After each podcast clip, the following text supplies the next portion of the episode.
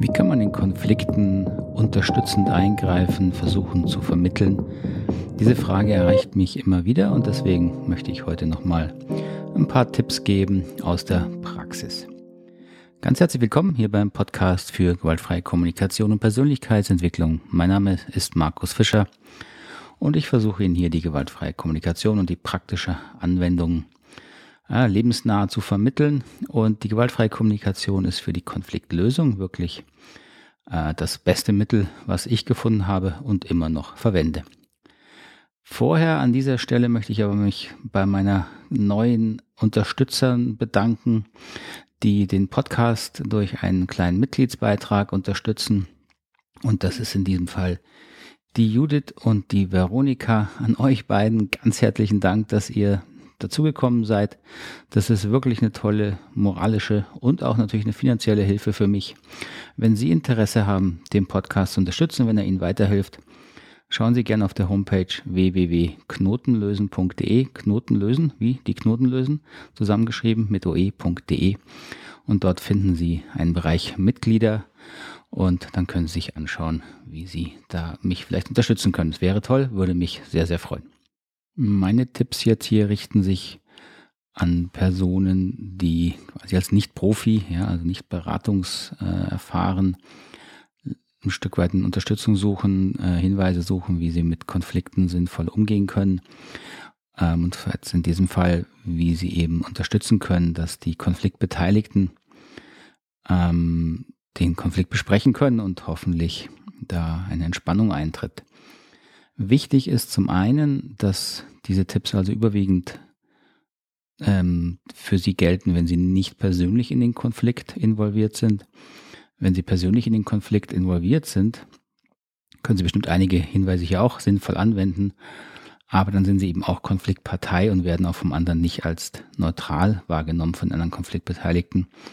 Und das erschwert die Sache natürlich nochmal zusätzlich. Also die Führung, die Zielgruppe hier sind eher, jetzt sage ich mal, Führungskräfte in, in Organisationen, Unternehmen, ähm, die mit Menschen zu tun haben, wenn sie äh, Lehrer sind oder im sozialen Bereich, im pädagogischen Bereich ähm, mit Menschen zu tun haben und da immer wieder auf Konflikte treffen und da unterstützen möchten. Auch hinzufügen muss ich, dass Konflikte zu klären zwischen Erwachsenen wirklich zum schwierigsten gibt, was es, glaube ich, im Bereich Kommunikation und Beratung ähm, anzutreffen ist. Das hat viele Ursachen, bin ich auch schon mal kurz darauf eingegangen ähm, in dem Podcast. Hauptsächlich hat es damit zu tun, dass Konflikte eben Menschen sehr, sehr nahe gehen und ähm, sehr tiefe Bedürfnisse berühren, bedrohen und dadurch entstehen heftige Emotionen, die eben nicht immer vernünftig sind und deswegen sich auch durch vernünftige Gespräche äh, erstmal nicht klären lassen, sondern diese Emotionen kommen meistens aus unbewussten biografischen äh, Motoren, die die antreiben, ähm, die eben dafür sorgen, dass man sehr, wie soll ich sagen, empfindlich ist für die eigenen äh, Belange, dass man sehr eng wird, auch im eigenen, in der eigenen Perspektive, dass man nur noch die eigenen Bedürfnisse sieht, weil man eben Angst hat, dass ähm, andere Bedürfnisse überhaupt nicht respektiert werden, ähm, dass der andere Konfliktbeteiligte einem schaden will, bewusst und, und, und. Und das geht Menschen wirklich nahe und weil es ihnen nahe geht, entstehen sehr, sehr starke Gefühle. Und mit diesem Gefühl muss man lernen, umzugehen. Das ist ein Bereich, warum das sehr, sehr schwierig ist, mit Konflikten zu arbeiten. Dann kommen natürlich noch systemische Prozesse hinzu, ähm, wenn es um, um äh, äh, Ranggeschichten geht, um Hierarchie geht, um Macht geht. Äh, es gibt Teufelskreisprozesse, wo Täter zu Opfern werden, dann wieder zu Tätern und umgekehrt. Einfache Ursachenzuordnung, Schuldzuweisung sind in Konflikten irgendwann gar nicht mehr möglich, weil man gar nicht mehr weiß, wann es wirklich angefangen hat. Sind auch sehr selten sehr hilfreich.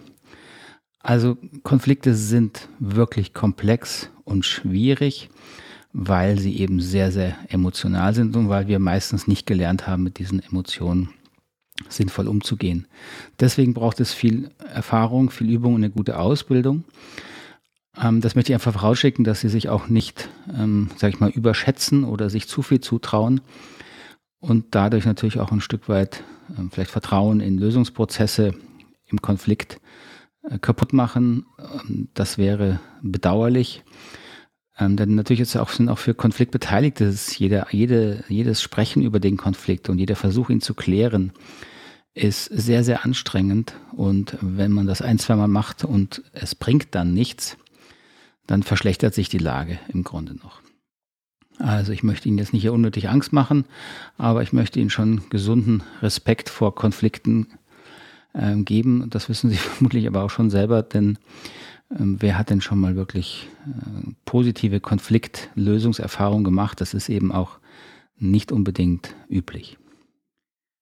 Erschwerend kommt hinzu, dass für die Konfliktklärung gibt es wenig feste Regeln äh, oder klare Vorgehensweisen. Konfliktklärung braucht viel Empathieerfahrung. Es braucht eine gute, äh, ein inneres Standing. Man darf nicht zu viel Angst haben vor Konflikten. Man darf keine große Angst haben, auch vor heftigen Gefühlen, Wut, Ärger, Verletzungen, Tränen. Also all das, mit dem viele Erwachsene schon im Normalfall zu kämpfen haben, ähm, was sie nicht erleben wollen, das erleben sie eben im Konflikt andauernd. Und wenn einen das zu sehr stresst, dann ist man eben da auch keine Unterstützung, weil gestresst sind die Konfliktparteien schon genug. Die brauchen jemand, der mehr oder weniger gut in sich ruht, der die Konflikte der Konfliktparteien aushält und ihnen hilft, diese zu klären, um eben zu schauen, wo kann man jetzt die Beziehung zwischen den Konfliktbeteiligten wieder verbessern, wie kann man da eine Lösung herbeibringen. Das gesagt, würde ich sagen, gibt es trotzdem drei große Bereiche oder drei Grundregeln, auf die ich mal hier jetzt zusammen äh, schnurren will, die, die auf jeden Fall im Alltag wichtig sind, mit denen Sie hoffentlich dann auch als in der Praxis etwas anfangen können. Die erste Regel ist, dass Konflikte rechtzeitig erkannt und angesprochen werden müssen. Die zweite Regel, dass Sie am besten erstmal einzeln mit den Konfliktbeteiligten sprechen und nicht über sie. Und die dritte, dass Sie versuchen sollten, die Konfliktbeteiligten an einen Tisch zu bringen und dann ein Gespräch zu moderieren. Und jetzt gehen wir mal ein bisschen näher auf diese, auf die Regeln nochmal ein. Also die erste Regel oder das erste, ersten Tipp, den ich Ihnen geben möchte, ist, dass man Konflikte rechtzeitig ansprechen muss. Die Erfahrung zeigt einfach, dass auch wir viele Anfragen kriegen oder immer wieder Anfragen kriegen zu Konflikten und wir dann feststellen müssen, dass der Konflikt schon viel zu weit eskaliert ist, als dass noch ein Gespräch möglich ist. So, wenn die Konflikte ähm, eben nicht schnell versucht werden einzudämmen, dann geht durch das gegenseitige Verhalten der Konfliktparteien, das Misstrauen, ähm, durch die Aktionen, die man eben macht aus diesem Misstrauen und Verletzung heraus, geht noch mehr Vertrauen kaputt. Die Spannungen steigen, der Konflikt eskaliert weiter und irgendwann ist das Vertrauen so weit zerstört, dass die Konfliktparteien nicht mal mehr miteinander reden können, weil sie sich gar nichts mehr glauben. Und das ist menschlich. Das passiert mir. Wenn ich in einem harten Konflikt bin, würde das genauso passieren wie vielen anderen. Und deswegen ist es extrem wichtig, dass man versucht, Konflikte so schnell wie möglich einzudämmen und sie anzusprechen, zumindest mal ein Bewusstsein reinzubringen, wir haben hier einen Konflikt und es wäre jetzt nötig, ähm, den zu klären. Das allein bringt schon mal äh, gewisse eine Klarheit rein, dass man einen Konflikt bewusst anspricht. Kann ich Ihnen also nur empfehlen, auch wenn Sie Führungskraft sind, wenn Sie versuchen, Konflikte zu vermeiden, äh, sie schön zu reden, hoffen, dass er von selber weggeht und so weiter, ähm, dann ist das meistens ein, eine vergebliche Hoffnung, denn in seltensten Fällen werden Konflikte von sich heraus besser. Zu dem Thema habe ich ja auch schon mal einen Podcast gemacht zu den äh, ersten drei Stufen des sogenannten Eskalationsmodells von Friedrich Glasel. Finden Sie hier im Podcast, ähm, wo wir uns auch damit beschäftigt haben, wie wird ein Konflikt eben schlechter. Und von selber wird ein Konflikt eben meistens nur schlechter. Also erster Tipp, Konflikte möglichst schnell, möglichst bewusst ansprechen. Natürlich ohne Schuldvermutung, Schuldzuweisung und auch ohne vorschnelle Lösungsversuche, sondern einfach feststellen, dass ein Konflikt besteht und dass es gut wäre, ihn anzugehen. Der nächste mir wichtige Punkt ist Punkt zwei Wenn Sie im Konflikt helfen wollen, sprechen Sie einzeln mit den Konfliktbeteiligten und sprechen Sie nicht über die Konfliktbeteiligten. Die, ähm, das, das Vorgehen dabei, wenn Sie Einzelgespräche machen, ist sehr, sehr einfach äh, benannt. Hören Sie zu und versuchen Sie zu verstehen. Vermeiden Sie schnelle Lösungen, versuchen Sie überhaupt nicht ähm, irgendwas zu lösen, zu verändern, sondern versuchen Sie möglichst ähm, zu verstehen, was den Konfliktbeteiligten motiviert für seine Bewertungen, für seine Vorwürfe, für seine Schuldzuweisung. Versuchen die zu verstehen, was passiert ist, wenn zum Beispiel Vertrauen kaputt gegangen ist, was ist wirklich vorgefallen. Ähm, versuchen Sie nicht zu beschwichtigen, schön zu reden. Versuchen Sie vor allen Dingen nicht zu sympathisieren. Also in dem Sinne, dass Sie sagen, ja, das ist stimmt, das wäre mir genauso gegangen. Also es hilft niemandem was, wenn dann ähm, statt einer betroffenen Person zwei betroffene Personen am Tisch sitzen. Sympathie ist, ist nett und angenehm, hilft aber in Konflikten nicht weiter, sondern versuchen Sie es wirklich zu verstehen. Tauchen Sie ein in die Welt jedes einzelnen Konfliktbeteiligten und bemühen Sie sich darum, seine Interpretation zu verstehen, nachzuvollziehen. Klären Sie durch Fragen, ob Sie es richtig verstanden haben. Und dann werden Sie feststellen, ähm, dass sich die Konfliktbeteiligten ein Stück weit entspannen können, denn die, das Bedürfnis verstanden zu werden mit der eigenen Sichtweise ist erstmal zentral in Konflikten und davon kann es nicht genug geben. Ja, das ist also das Wichtigste, um einen Konflikt nicht weiter verschärfen zu lassen und zur Entspannung beizutragen, ist, wenn Sie es schaffen, die Konfliktbeteiligten zu verstehen. Was dann natürlich noch ein Zusatz Bonus wäre. Das ist aber dann schon im Grunde ein Stück weit ähm, äh, fortgeschrittenes Know-how und Verfahren, wenn Sie die Konfliktbeteiligten unterstützen können, bewusster zu werden, wo sie selber Verantwortung übernehmen müssen oder auch ähm, tragen, beziehungsweise wo sie nicht die Verantwortung übernehmen. Üblicherweise, logisch, übernehmen wir nicht die Verantwortung für unsere Gefühle, sondern projizieren die auf den anderen, sonst gäbe es keinen Konflikt. Und je mehr wir es schaffen, in der, äh, in der Klärung von Konflikten, die Konfliktbeteiligten dabei zu unterstützen, dass sie merken, dass ihre eigenen Gefühle nur mit ihren eigenen Themen, mit ihren eigenen Bewertungen, eben mit ihren eigenen verletzten Bedürfnissen zu tun haben und dass der andere Konfliktbeteiligte, ihr Gegner, da zwar natürlich Auslöser ist, aber nicht verantwortlich, desto mehr Entspannung kann in so einen Konflikt kommen. Das, was ich gerade gesagt habe, ist aber wesentlich leichter gesagt als getan. Und es bringt auch nichts, da den Konfliktbeteiligten zu versuchen, was überzustülpen oder sie versuchen zu überzeugen. Also du bist doch selber verantwortlich. Ganz im Gegenteil, dann ähm, wird sich natürlich die, die Ablehnung noch gegen sie richten. Sondern man kann nur versuchen, langsam darauf hinzuwirken, empathisch darauf hinzuwirken, um da Bewusstsein reinzubringen. Aber wie gesagt, das braucht eigentlich auch schon Erfahrung und Übung. Das wäre sozusagen schon eher fortgeschrittene Konfliktklärung. Der dritte Tipp und natürlich auch der schwierigste Tipp ist dann das Thema, dass Sie versuchen können, die Konfliktbeteiligten an einen Tisch zu bringen und dann versuchen, ein Gespräch zu moderieren. Wenn Sie Führungskraft sind und weisungsbefugt sind, ähm, ist es hilfreich, oder was, was heißt hilfreich, ist es manchmal vielleicht notwendig, dass Sie die Beteiligten auffordern. Also die Beteiligten müssen nicht freiwillig kommen. Das ist ähm, als Führungskraft sind sie für die Konflikte in dem Sinne verantwortlich. Nicht, dass sie sie selber klären müssen, aber sie müssen dafür sorgen, dass sie bearbeitet werden. Und wenn sie es erstmal selber versuchen wollen, dann können sie eben ihre Mitarbeiter auch auffordern. Und die wenigsten Menschen kommen gerne und freiwillig zu einem Klärungsgespräch, weil sie eben Angst haben. Ja, sie haben Angst um ihre Bedürfnisse, um ihren Wert, um ihren Selbstwert, um ihre Zugehörigkeit und deswegen äh, gehen die wenigsten so gern zu einer Konfliktklärung wie zum Zahnarzt zur Wurzelbehandlung. Aber wenn Sie als Unterstützer bewusst haben, es ist wichtig, es möglichst schnell zu machen, zu sprechen, dann kann ich Ihnen empfehlen, wenn Sie die Möglichkeit haben, versuchen Sie die Konfliktparteien an einen Tisch zu bringen. Und auch dann ist im Grunde Ihr Hauptjob zu schauen, können die beiden Beteiligten äh, miteinander reden. Das heißt, können sie einander zuhören vor allen Dingen, dass jeder erstmal seine Sichtweise schildert, was passiert ist, ähm, wo, wo vielleicht Vertrauen kaputt gegangen ist, wo Fehler passiert sind und, und, und. Und solange die Konfliktbeteiligten sich gegenseitig halbwegs zuhören können, noch soweit Vertrauen vorhanden ist, ähm, besteht eine Chance, dass so ein Gespräch wirklich die Wogen etwas glätten kann.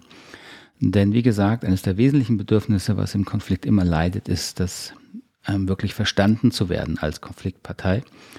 Und wenn die Konfliktbeteiligten in der Lage sind, so weit zuzuhören, dann kann sich das eben schon ein Stück weit entspannen.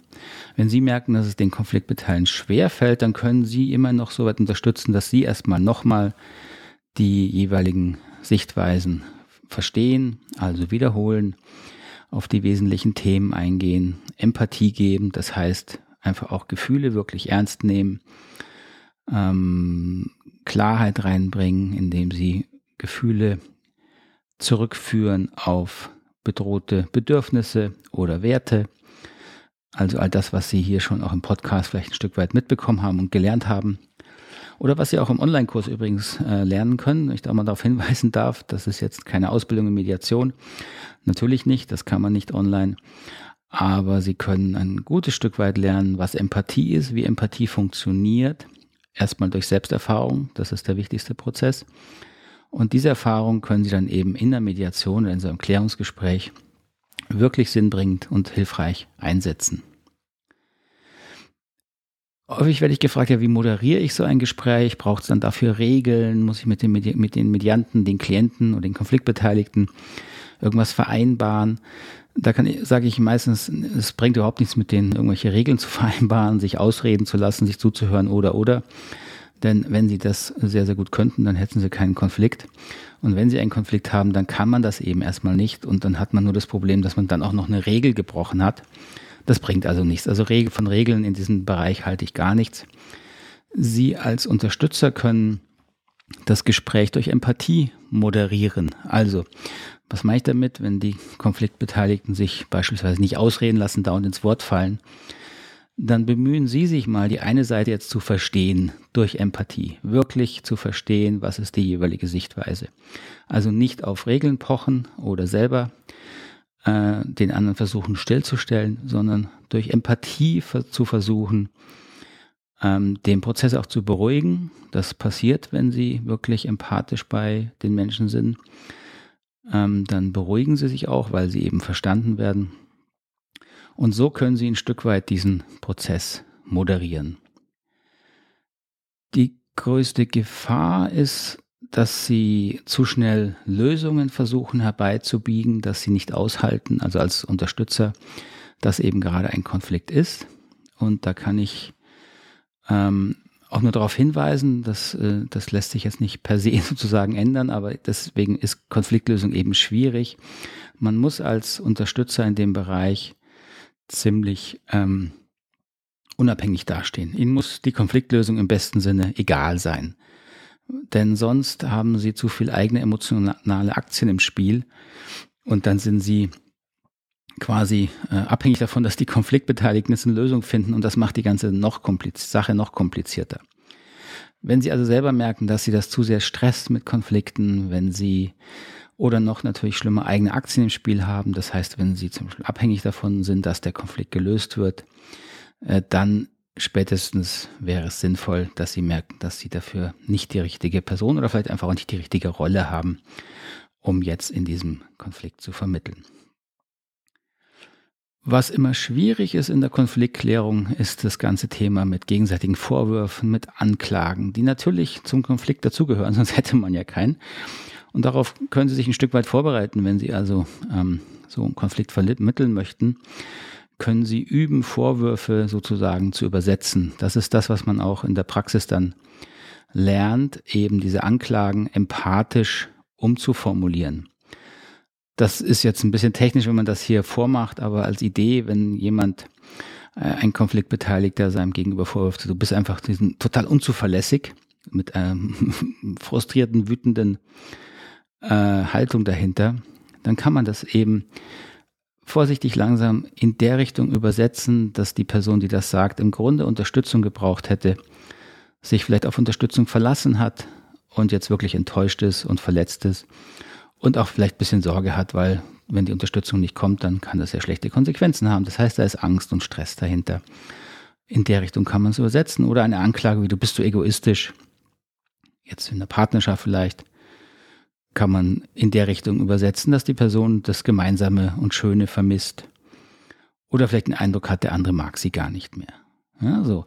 Und dieses Vorwürfe, Anklagen, Projektionen übersetzen, das ist Übungssache und braucht zum einen erstmal Erfahrung mit Empathie in eigenen Themen. Das heißt, Sie müssen in sich lernen, dass hinter Gefühlen Bedürfnisse stecken und hinter Vor Anklagen und Vorwürfen stecken immer unerfüllte Bedürfnisse oder die innere Angst, dass Bedürfnisse nicht erfüllt werden.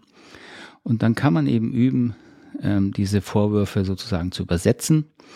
Das können Sie auch im Fernsehen üben, sozusagen, also mit Fernsehsendungen, wenn es irgendwelche, irgendwelche äh, Soap-Opera, also keine Ahnung, was es da gibt, diese fiktiven Gerichtsverfahren, dann die Aussagen der, äh, der, der Probanden da, äh, der Schauspieler, einfach mal übersetzen. Ganz erstmal technisch auch in Gefühle und Bedürfnisse übersetzen. Das ist eine gute Übung. Das brauchen Sie in der Mediation die ganze Zeit. Und die Idee ist jetzt eben, dass durch ähm, diese Empathie die Klienten wirklich zu sich kommen und wieder Verantwortung für ihre Gefühle übernehmen. Diesen Prozess können sie nicht machen von außen, da haben sie auch nur begrenzt Kontrolle, aber durch Empathie, und damit meine ich natürlich äh, passende, tiefe Empathie, kann dieses Bewusstsein in den Klienten langsam wachsen. Und wenn dieses Bewusstsein wächst, dann wächst auch wieder die gegenseitige, das gegenseitige Verständnis. Denn dann lernen die Konfliktbeteiligten, ah, okay, mir geht so und so, weil, es eben, weil ich was gebraucht habe, weil ich was vermisst habe und dem anderen geht es ja ähnlich. Und dieses Erleben, das kann dann eben das belastete Vertrauen langsam wieder ein Stück weit ähm, wachsen lassen. Das berührt die Beteiligten auch. Und das verbindet sie auf ihrer ganz menschlichen Ebene. Und diese Verbindung, die ist es ja, die im Konflikt belastet wird oder manchmal auch äh, zerbricht. Und wenn sie es schaffen, durch Empathie die Klienten sich gegenseitig wieder in dieser Berührbarkeit sichtbar zu machen, dann wird dieser Konflikt sich langsam entspannen. Dann können die Konfliktbeteiligten sich langsam wieder als Menschen sehen, die beide Themen haben, die beide was brauchen, die beide verletzt sind, enttäuscht sind ähm, und, und, und. Und entdecken darin im besten Fall wieder eine Gemeinsamkeit. Und dann wäre so ein Konflikt schon ein so großes Stück weit entspannt, dass dann hoffentlich auch die Lösung von den konkreten Problemen, die häufig ja der Auslöser für Konflikte sind, dann auch wieder möglich ist, wenn die Beziehungsebene sich wieder entspannt hat. Wenn diese drei jetzt ja groben Tipp natürlich, ja, wenn da merken, das funktioniert alles nicht, die Klienten können sich nicht zuhören, die haben kein Vertrauen, der Konflikt ist zu weit eskaliert, dann würde ich Ihnen dringend empfehlen, holen Sie sich Unterstützung. Äh, jemand, der eine gute Ausbildung und Erfahrung hat mit Konflikten, ähm, kann eine Unterstützung anbieten, die Sie als Laie eben einfach noch nicht können. Sie können sich ja eine kleine Verletzung, da können Sie selbst ein Pflaster draufkleben, klar, aber eine Herz-OP führen Sie ja auch nicht selber durch. So, Sie können jetzt in einem Missverständnis, das zu einer Verstimmung geführt hat, da können Sie mit den Tipps, die ich Ihnen gerade genannt habe, sicher auch helfen und wirklich unterstützen. Aber für einen ausgewachsenen Konflikt braucht es einfach eine Qualifikation und auch Erfahrung. Gut, so viel zu diesem Thema Konfliktlösung, Konfliktklärung. Ähm, das ist natürlich ein sehr, sehr komplexes Feld, wie genannt, und äh, ich kann, konnte jetzt auch nur sehr grob mal ein paar Bereiche ähm, berühren, die dabei wichtig sind. Denke und hoffe fast darauf, dass das ein paar Fragen auslöst bei Ihnen und vielleicht auch noch ähm, Konkretisierungen, Wünsche nach Konkretisierung. Deswegen lassen Sie mich das gerne wissen. Ich freue mich immer über Rückmeldungen hier im Podcast und auch für weiterführende Fragen. Schreiben Sie mir einfach an meine Kontaktdaten, E-Mail, WhatsApp, steht alles in den Show Notes oder auf der Homepage www.knotenlösen.de knotenlösen.de. Gut, dann bedanke ich mich wieder mal ganz herzlich für Ihre Aufmerksamkeit. Hoffe, es geht Ihnen soweit gut und Sie haben noch einen angenehmen Tag oder vielleicht ist es auch schon spät und Sie haben dann eine angenehme Nacht, wo immer Sie mich gerade jetzt im Ohr herumtragen. Bis zum nächsten Mal. Würde mich freuen, wenn Sie wieder dabei sind. Alles Gute. Tschüss.